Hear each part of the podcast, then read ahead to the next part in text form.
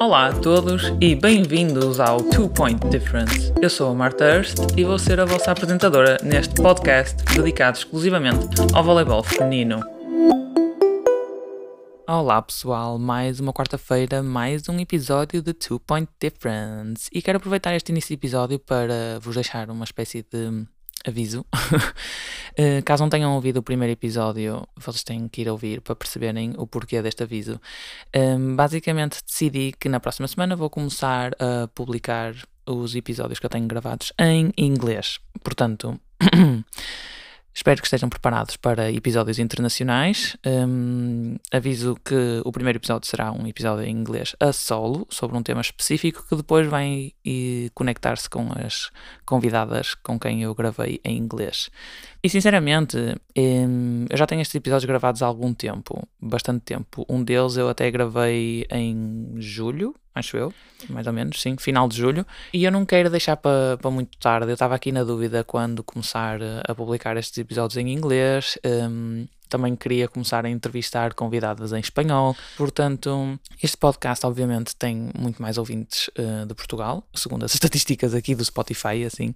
Mas eu acho que as pessoas portuguesas têm capacidade para perceber inglês e acho que seria também muito interessante para, para toda a gente que tem ouvido este podcast ouvir não só as experiências de atletas portuguesas, mas também de atletas uh, internacionais. Acho que, que seria uma boa adição e uma cultura diferente e experiências diferentes e vivências diferentes. Portanto, na próxima semana vão-me ouvir a mim a falar sozinha em inglês sobre um tema que depois está conectado com as próximas convidadas. Portanto, é um risco, eu sei que é um risco. Eu sou super, hiper, mega perfeccionista, portanto, eu fiquei aqui na dúvida sobre quando lançar estes episódios ou se lançar estes episódios. Mas eu também inicialmente tinha planeado este podcast para ser hum, uma espécie de coisa bem estruturada e eu sinto que não está a ser muito estruturada. A única estrutura que eu tenho é que todas as quartas-feiras há um episódio e isso já é uma vitória, porque às vezes não é fácil arranjar eh, tempo e energia para gravar os episódios e tem sido complicado gravar com convidadas. E inicialmente o meu objetivo era gravar solo, convidada, convidada solo, convidada, convidada solo, etc, etc. E não tem sido possível, portanto agora já temos vários episódios a solo seguido, portanto a estrutura já foi pela janela fora. portanto hum, Espero que na próxima semana tenham muita curiosidade em ouvir uh, aqui a vossa host, já em inglês, falar convosco sobre um tema que eu gosto muito, mas em inglês. E fiquem ainda mais curiosos para saber daqui a duas semanas quem será a tal convidada internacional. Mas enfim, deixando este pequeno resumo de, do que aí vem, vamos para o tema de hoje. Eu quero falar sobre a especialização precoce no, no desporto. Eu acho que é não só um tema em termos gerais de várias modalidades que é super interessante e, e tem despertado bastantes debates, não só a nível de, de da comunidade do, do, treino, mas também a nível da comunidade científica que, que estuda esta área, porque se vocês pensarem bem sobre isto, o treino e a especialização precoce de, de atletas jovens e de crianças no desporto pode ser estudado. Um, em várias áreas, não é? Não só no desenvolvimento motor das crianças, como também na área da psicologia, na área da fisiologia, o impacto que, que isso pode ou não ter a, eh, a médio e longo prazo nas crianças, não só nas estruturas físicas, como na sua aprendizagem, como também no desenvolvimento de, das suas capacidades cognitivas. Portanto, eu tenho algumas referências científicas para este episódio e vocês, se quiserem explorar mais o tema, vou-vos deixar aqui dois nomes que, que sempre ficaram na minha memória e que eu acho que são pessoas que, que têm muito conhecimento na área e que também são duas mulheres ligadas ao voleibol. Portanto, quando eu estudei na, na Faculdade de Desporto, eu tive contacto com estas, duas, com estas duas mulheres, porque são duas professoras lá da faculdade e também um, treinadoras de voleibol. Portanto, é uma, é uma boa associação. Eu sei que sou suspeita para dizer isto, mas eu acho que é uma boa associação e são pessoas que estão hum, muito dentro desta área do estudo da, hum, da especialização precoce no desporto. Portanto, a, professora Patrícia Coutinho e a professora Isabel Mesquita são sem dúvida duas referências ne, neste tema e, uh, e eu vou-vos aqui falar não só daquilo que a ciência nos diz, mas também um pouco da minha experiência ao longo do meu crescimento e da, da minha infância e adolescência, aquilo que eu vivi sendo, sendo atleta e aquilo que que realmente uh, as diferentes gerações vão experienciando ao, ao longo da, da sua vida e do seu crescimento. Portanto, em termos da ciência, uh, nós sabemos que os anos de desenvolvimento das crianças, não é? Tipo, um, aos 6, 12 anos, um, é normalmente também quando as crianças começam a praticar desporto. Seja uma ou duas modalidades ou mais, não é? Um, e e há muitos estudos já, e já se chegou à conclusão que existe um impacto negativo na especialização precoce destas crianças numa só modalidade, ou seja, leva a um maior risco de lesões de sobrecarga, também pode levar ao burnout, depressão, as crianças podem acabar por querer desistir da modalidade, porque realmente, mesmo não havendo muitas horas de treino, porque às vezes não, não há esse volume de horas de treino quando elas são muito novas, uh, eh, um, existe uma saturação, não é? E se vocês pensarem sobre isso, Uh, o, são os mesmos músculos a serem utilizados vezes e vezes sem conta nos mesmos movimentos, ou seja, um, caso vocês não saibam, o desporto é bom para a saúde, mas o desporto de alto rendimento se calhar não é assim tão bom. Um, e é uma agressão ao nosso corpo, por isso é que é muito importante também a, a recuperação, né? Um, e então, quando se é mais novo, por exemplo, eu tenho a certeza absoluta que vocês têm colegas de equipa que começaram a jogar aos 5, 6, 7 anos, ou, ou quem só começa aos 10. Eu, por exemplo, só comecei a jogar voleibol mesmo aos 12, 13 anos, portanto, há ali uma margem de, de, de começar a praticar as modalidades em idades diferentes. E, e, realmente esta especialização precoce, por exemplo, o caso assim mais flagrante, por assim dizer, é o do futebol. Se vocês pensarem no futebol, existem crianças que, que aos 6 anos não só já estão a jogar futebol, como já são definidas como, sei lá, guarda-redes. Se vocês pensarem, a posição de guarda-redes no futebol é super especializada, super cedo. Eu acho que é raro ver casos de guarda-redes que aos 6, 7, 8 anos são guarda-redes e depois aos 9, 10 já não são. Não. Se alguém começa por ser guarda-redes aos 6, 7 anos, vai ser guarda-redes a carreira toda, até realmente ter a oportunidade de jogar futebol uh, numa divisão qualquer, como guarda-redes aos 18 anos e depois arranjar os seus contratos milionários de futebol. e eu acho que isto acontece no futebol porque, principalmente em Portugal, porque somos um país do futebol. Aliás, não somos um país de futebol, somos um país de futebol masculino, porque claramente o investimento não é igual na, nas duas vertentes. E, um, e, esta especialização acho que ocorre não só por parte um, destas escolinhas todas e, e, do processo de treino, mas também porque se calhar os pais querem que o seu filho seja o próximo Cristiano Ronaldo e, e tenha essa, esse estilo de vida essa carreira e esse sucesso desportivo. Um, mas realmente esta especialização precoce de, de só se dedicarem a uma modalidade tão jovens um, já tem sido cientificamente provado e que, não, que realmente não é, não é a melhor opção. Porque, na, na verdade, se vocês pensarem também um bocadinho sobre, sobre os atletas que, que jogam mais do que um desporto e praticam diferentes modalidades ao longo do seu crescimento, não é? Sei lá, até aos 12, 13 anos, um, vão ter um melhor desenvolvimento motor, vão ter que fazer diferentes movimentos, vão ter que participar no desporto em contextos diferentes, ou seja, e vão ter a oportunidade de realmente descobrir qual é a modalidade que eles realmente gostam e que se identificam, porque é diferente, uh, apesar de haver vários desportos coletivos e também há quem pratique desporto individual e desporto coletivo simultaneamente, uh, há contextos muito diferentes, uh, as regras são diferentes, as pessoas que nós apanhamos nos diferentes contextos são diferentes, até podemos gostar mais daquele treinador e não querer ir, e, um, e acho que é muito importante dar essa oportunidade às crianças delas realmente experimentarem diferentes coisas e hum, e podem ter transferência de algumas capacidades motoras, desenvolvimento de, da condição física. Eu, por exemplo, fiz natação durante muitos, muitos anos. Eu fiz natação porque era uma coisa que os meus pais consideravam importante, não só a nível de sobrevivência, saber nadar, eh, caso alguém algum dia me atire para um lago ou para um mar e eu conseguir nadar, eh, mas também a nível de condição física. Os meus pais sempre consideraram que a natação era um desporto muito completo porque os nossos músculos estão todos a trabalhar, não é? Tipo, nós temos que dar à perna e dar ao braço e depois a capacidade capacidade respiratória também em termos de, de, natação é um desporto, não é? Como correr, é um desporto cíclico, nós estamos sempre ali num esforço uh, contínuo de, de, média intensidade ou média baixa, se formos a fazer sprints, obviamente que é intensidade alta, um, ehm, durante um, um período de tempo assim mais ou menos demorado. Eu lembro-me que que chegou a um ponto da minha vida que eu, enquanto criança, adolescente, já ficava farta de nadar e de contar azulejos, não é? Como, como as pessoas dizem. Mas enfim, esta, esta capacidade de, das crianças poderem experimentar um, várias modalidades e praticarem vários esportes, não só transfere estas capacidades motoras, não é? Tipo, saber saber chutar uma bola ou saber lançar uma bola são duas capacidades diferentes e, e, que eu posso aprender com duas modalidades diferentes. Mas também a nível, como eu disse no início, da, das ações cognitivas, a capacidade de decisão, a, a resolução de problemas, contextos diferentes, saber atuar sob a pressão, interagir com pessoas diferentes, enfim. Há uma série de, de mais-valias nesta nesta transferência, nesta oportunidade de, de praticar várias modalidades.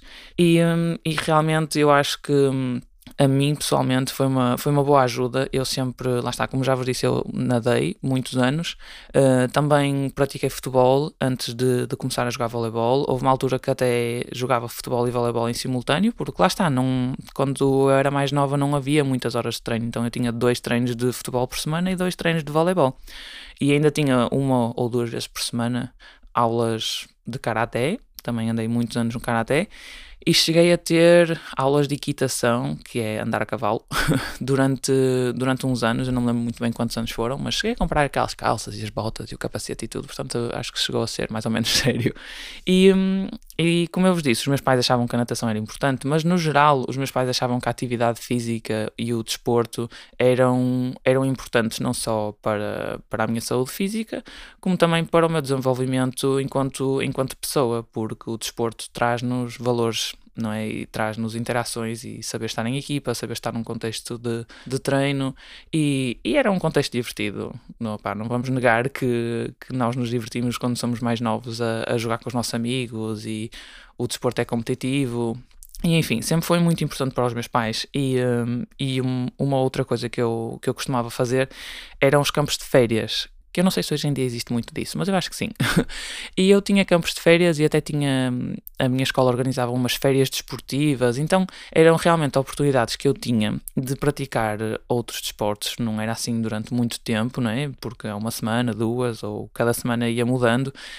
E hum, eu praticava desportos. Eu lembro de ir a campos de férias que, que, realmente era fora de casa. Eu ficava a dormir fora de casa íamos para aqueles parques de aventura, fazer escalada, rapel, ir uh, fazer as canoas nos rios e coisas assim. E ficava a acampar e um, andava de bicicleta ali pelo monte, passeios pela floresta, enfim, coisas assim diferentes. E também tive campos de férias que eu lembro-me que tinha desportos tipo que íamos até um porto e íamos andar à vela, aprender uh, os nós e como é que, como é que se como é que se trabalha lá no barco. Também tive uh, um campo de férias que, que tínhamos aulas de esgrima.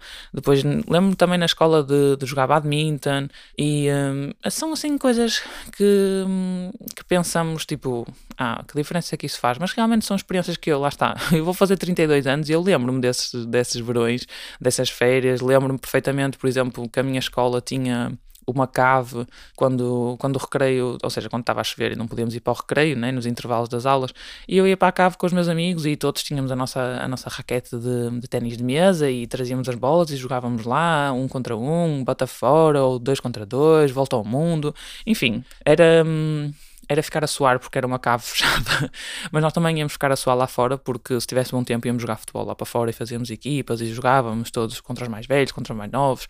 Enfim, eu era uma criança que, que eu me considerava bastante ativa e hoje em dia eu acho que isso não acontece tanto. Eu acho que hum, se vocês ouviram o episódio que eu gravei com, com a Maria Carlos, hum, ela é professora e ela também falou sobre esta, hum, sobre esta geração que hoje em dia não, não, não tem assim tanto desenvolvimento motor, porque, por exemplo, eu duvido, se calhar há aí pessoas que, que, estejam a ouvir este podcast que sejam bastante mais novas que eu, que não tiveram uma infância ou uma adolescência de brincar na rua, ou seja, quem é que hoje em dia vai deixar os filhos brincar na rua? Ou seja, e eu, eu fui essa criança, eu fui essa, essa adolescente que, que brincava na rua às escondidas, às caçadinhas, levávamos uma bola e só chutávamos a bola de um lado para o outro. Eu saía com a minha bicicleta uh, para fazer corridas e dar uma volta. Depois fiquei amiga dos meus vizinhos e fazíamos teatros também. E tipo, era só estar na rua. Eu lembro dos meus pais virem: Ah, Marta, vamos para casa jantar. E eu, não, só mais 5 minutos. Ou então eu ia para casa jantar com o meu irmão e depois voltávamos a sair depois de jantar no verão, porque ainda era calor e estava bom tempo.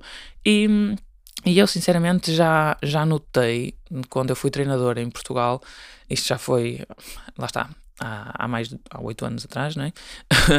que, que certa, certas, certas atletas tinham essa dificuldade de saber lançar uma bola, saber tipo avaliar a distância, ou seja, lançavam a bola e já, já, era.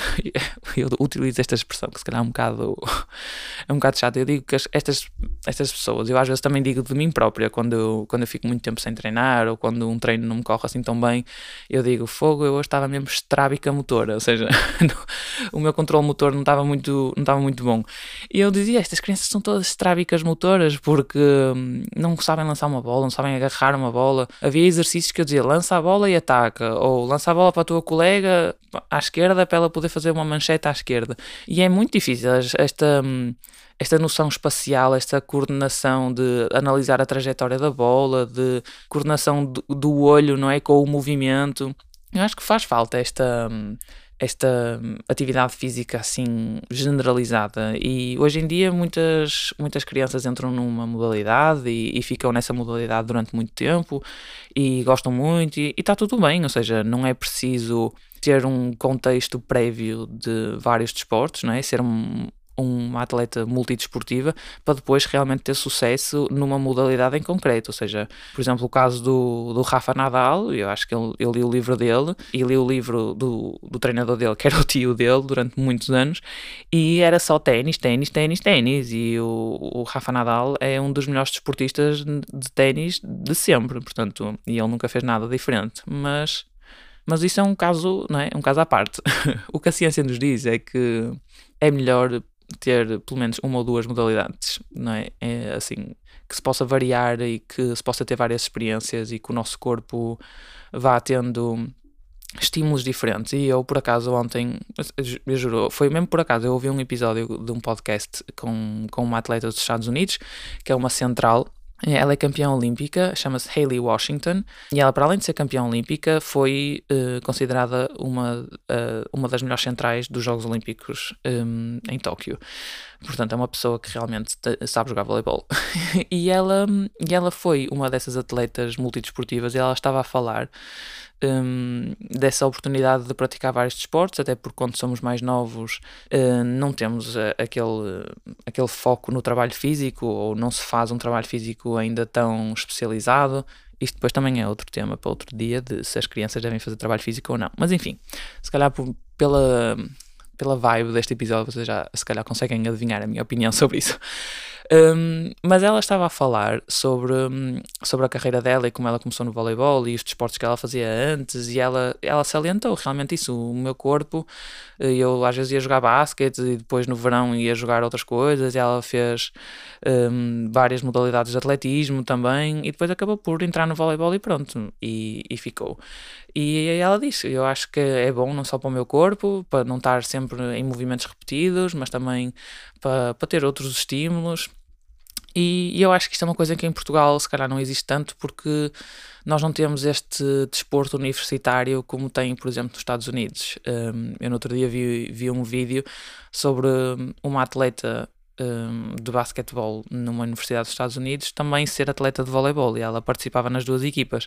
E isto acontece muito porque, lá está, eles vão para as faculdades e têm estas bolsas e pagam-lhes os estudos também às vezes por causa do seu desempenho desportivo. Então há muito este enfoque, há, muito, há muita dedicação por trás dos atletas de ser não só estudante-atleta, que já é complicado, mas também de ser um atleta multidesportivo. E um, em Portugal nós não temos isto, um, eu acho, pelo menos não, não conheço pessoas que tenham acesso a bolsas um, de, de estudo, não é? Para, para, para poderem entrar no ensino superior numa faculdade com base no seu rendimento esportivo representando a faculdade em si, não é? Porque o desporto universitário em Portugal é, é um complemento, não é, eu não acho que não é considerado uma, uma carreira, não é? Eu não vou ser atleta, ou seja, não vou escolher esta, esta faculdade e este curso uh, por causa da equipa de voleibol, ou seja, vou escolher o curso primeiro e depois se tiver uma equipa de voleibol fixe, melhor, complemento. Um, eu lembro na altura que eu jogava desporto universitário que, por exemplo, a Universidade do Minho uh, pagava as propinas do ano, acho eu, às, às atletas de, se fossem campeãs nacionais. E acho que se fosse vice-campeãs, se jogassem à final, mas perdessem, era meio, ou seja, 50% das propinas. Não tenho a certeza absoluta daquilo que eu estou a dizer, mas eu lembro-me de ouvir alguma coisa sobre isto na altura. Mas lá está, perdoem a minha memória, porque já foi há algum tempo que eu, que eu joguei desporto universitário, já sou um bocado mais velha.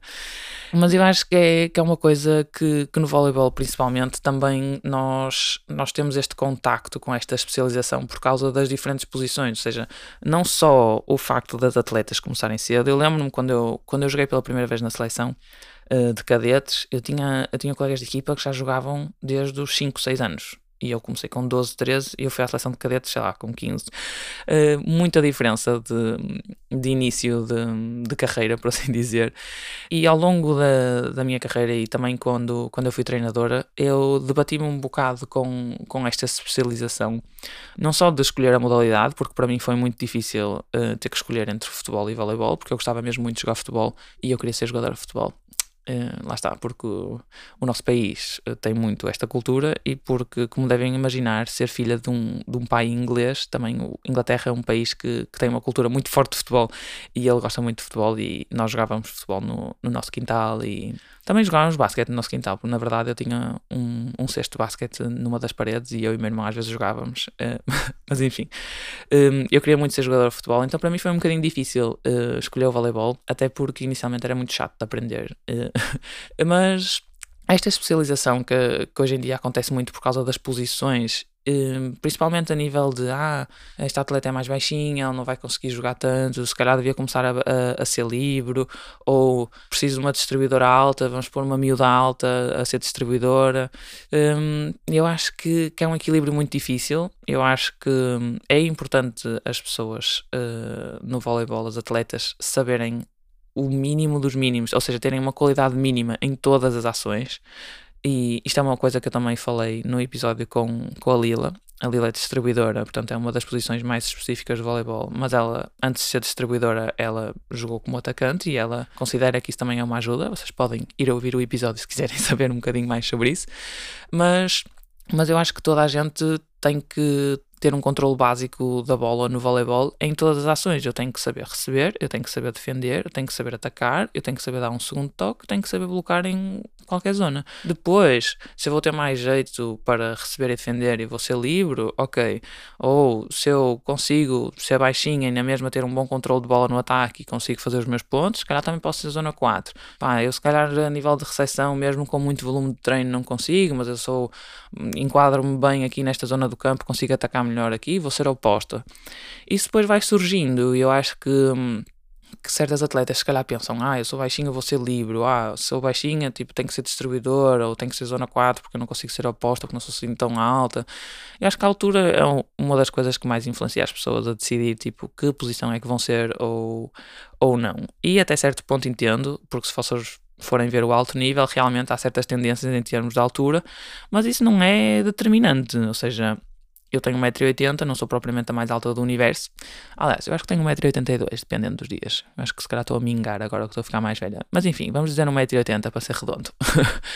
e não sou das mais altas, obviamente, portanto, mesmo a nível de impulsão, não sou super, hiper, mega saltadora como algumas atletas, mas eu sou zona 4, eu consigo perceber uh, as coisas que eu consigo dar à equipa a nível de primeiro toque, a nível de defesa, mesmo a nível de segundo toque, em situações de que a distribuidora não consegue dar o segundo toque. Uh, eu posso não ter tanto alcance de bloco, mas eu consigo marcar bem a minha zona. Se passarem por cima, tem que ser defesa, porque também não sou uma pessoa que só passa tipo meio dedo, não é? Eu consigo ainda passar alguma tenho alguma margem para bloquear acima da rede e, e tenho que ter noção dos recursos que eu consigo ter ou não a nível de ataque. Se calhar não consigo ter tanto alcance como uma das minhas colegas de equipa que consegue fazer blockout na ponta dos dedos, se calhar eu vou ter que procurar o blockout mais na lateral ou procurar mais tipo a central que chega atrasada, enfim. Isso já são coisas um bocado técnicas, mas esta especialização que ocorre, eu acho que é um equilíbrio difícil, mas enquanto treinadores e mesmo as, as próprias atletas, vocês têm que pensar que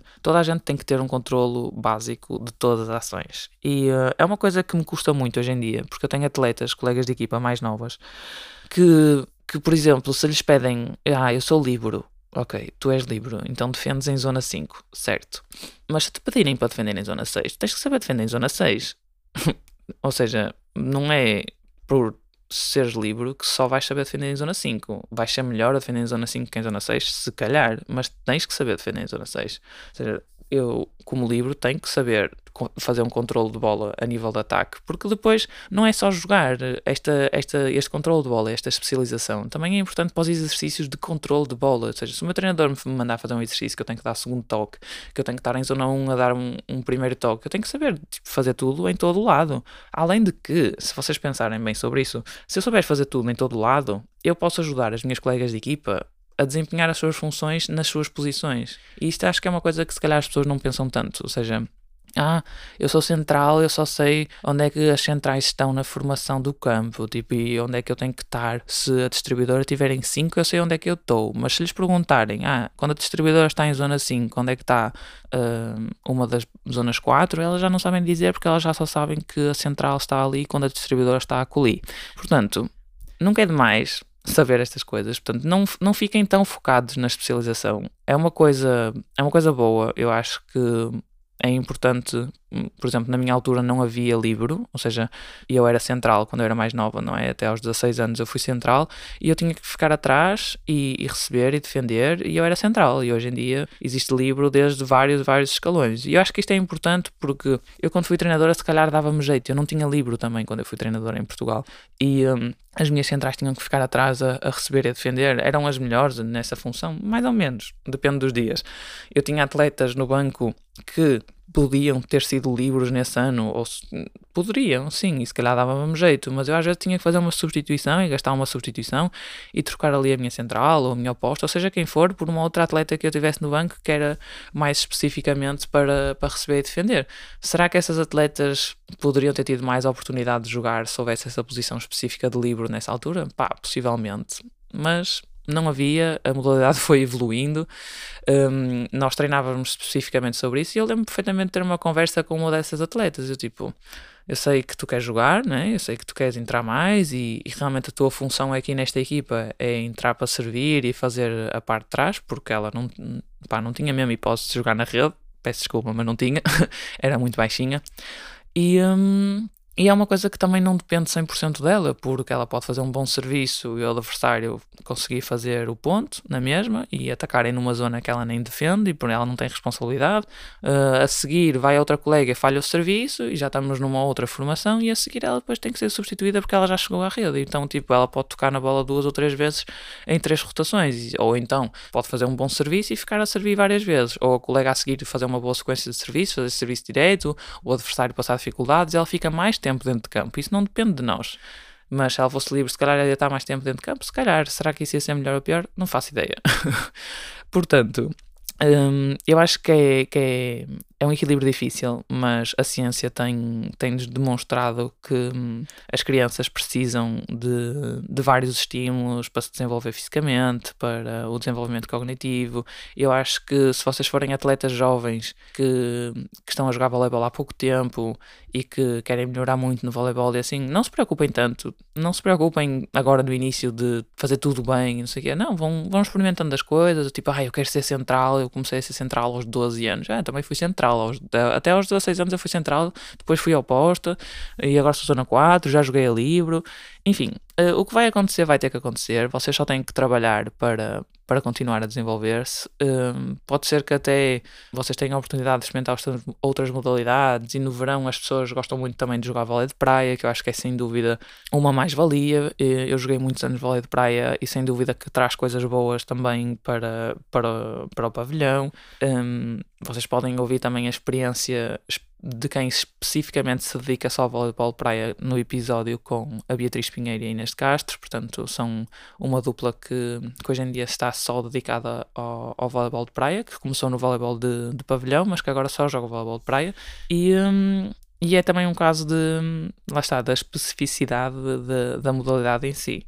E há vários exemplos de, de, atletas de outras modalidades, ou seja, como eu falei do, dos atletas mais particularmente nos Estados Unidos, não é? com esta com esta variedade de modalidades que eles têm no desporto universitário, por exemplo, muitos atletas que depois acabam por jogar na, na NFL, não é? No futebol americano, que também são muito bons nos tempos de faculdade, um, no, em várias modalidades do, do atletismo, porque são super rápidos e são fortes e conseguem lançar, não é? Se conseguem lançar uma bola, não sei quantos metros, também se calhar conseguem lançar um dardo, enfim, Há vários exemplos, há, há várias coisas que, que podemos aprender de, de, várias modalidades, não só pelo, pela modalidade em si, pelo impacto físico, pelo controle motor, pela capacidade de decidir em diferentes situações, não é? Se vocês pensarem uh, o stress de, de, decidir num jogo de futebol, ou o stress de decidir num jogo de basquete, o stress de, de, decidir num jogo de voleibol, são stresses diferentes, são componentes diferentes que nós temos que analisar, são se calhar tempos diferentes que eu tenho para pensar, se calhar aqui ou ali tenho um bocadinho mais de tempo, mas no voleibol se calhar já não tenho tanto,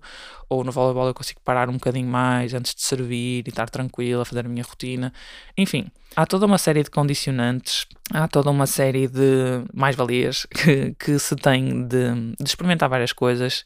E principalmente acho que o, o mais importante é que a atividade física é uma mais-valia para a vida de uma pessoa no geral. Ou seja, um, se vocês puderem praticar uma modalidade, eu acho que é melhor. Eu pessoalmente gosto muito de, de modalidades coletivas pelo ambiente também que se cria, pela, pelas ligações que, que, se formam com as pessoas, porque isso também é uma capacidade que eu, que eu acho que enquanto adultos, se vocês depois acabarem por, por não querer ser atletas a tempo inteiro ou por não por quererem optar por outras vias de de trabalho, eu acho que vão, vão, ser coisas que vocês vão levar para, para a vossa vida, ou seja, saber trabalhar em equipa, saber passar por dificuldades, enfim. Eu acho que isto é uma conversa que vocês já, sem dúvida, ouviram um, em outras plataformas ou de outras pessoas, e, um, e portanto eu quero só deixar aqui uma mensagem final de que se vocês forem atletas novinhas, não se preocupem tanto com, ah, eu tenho que ser a melhor central do universo, neste tipo, aos 13 anos eu tenho que ser a melhor central do universo. É bom, nós queremos ser os melhores, claro, mas preocupem-se também em desenvolver a vossa capacidade geral. Vocês, enquanto atletas de voleibol, têm que hum,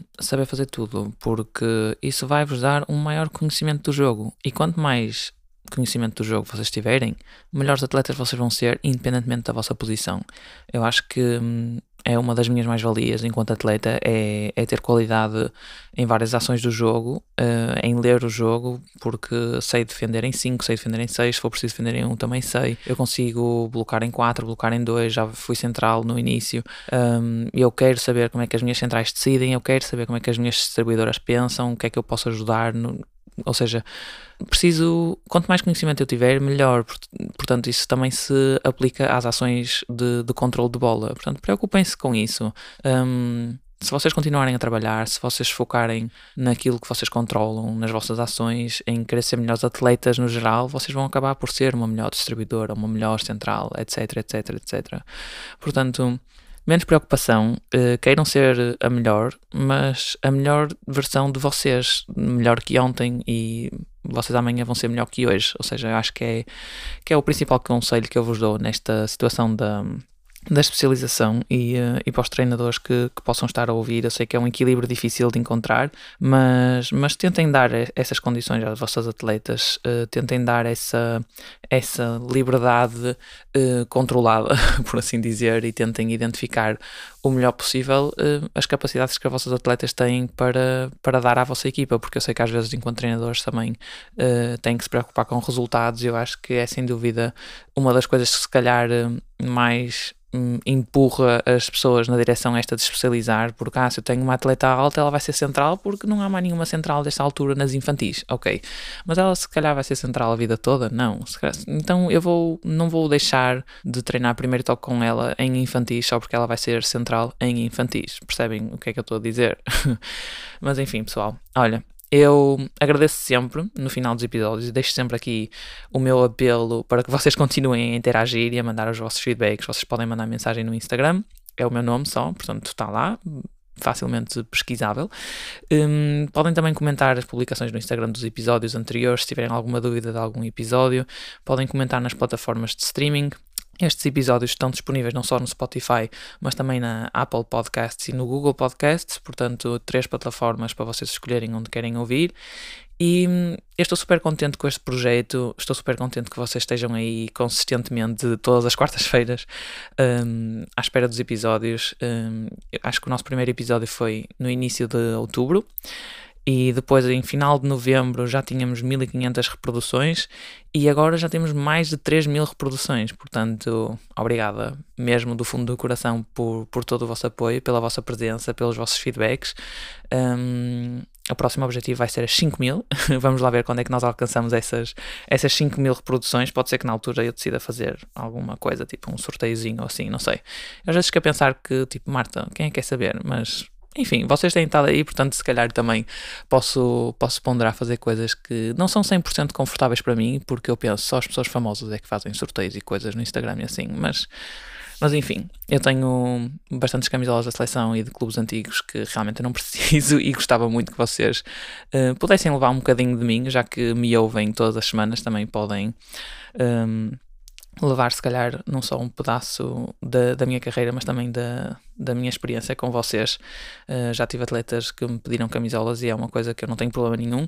Um, claro que eu gosto de guardar algumas de memória, né, algumas que são mais especiais, mas tenho muitas outras que, que se calhar era uma boa ideia fazer um sorteio, até porque a minha namorada está sempre a dizer que eu tenho demasiada roupa e tenho que despachar a roupa e eu não quero despachar assim a roupa só porque sim. Portanto, prefiro fazer um sorteio das 5 mil reproduções e, e sortear aí umas camisolas de alguns clubes ou da seleção do que do que. Eu não deito fora, obviamente, eu dou uh, a roupa, normalmente à Cruz Vermelha.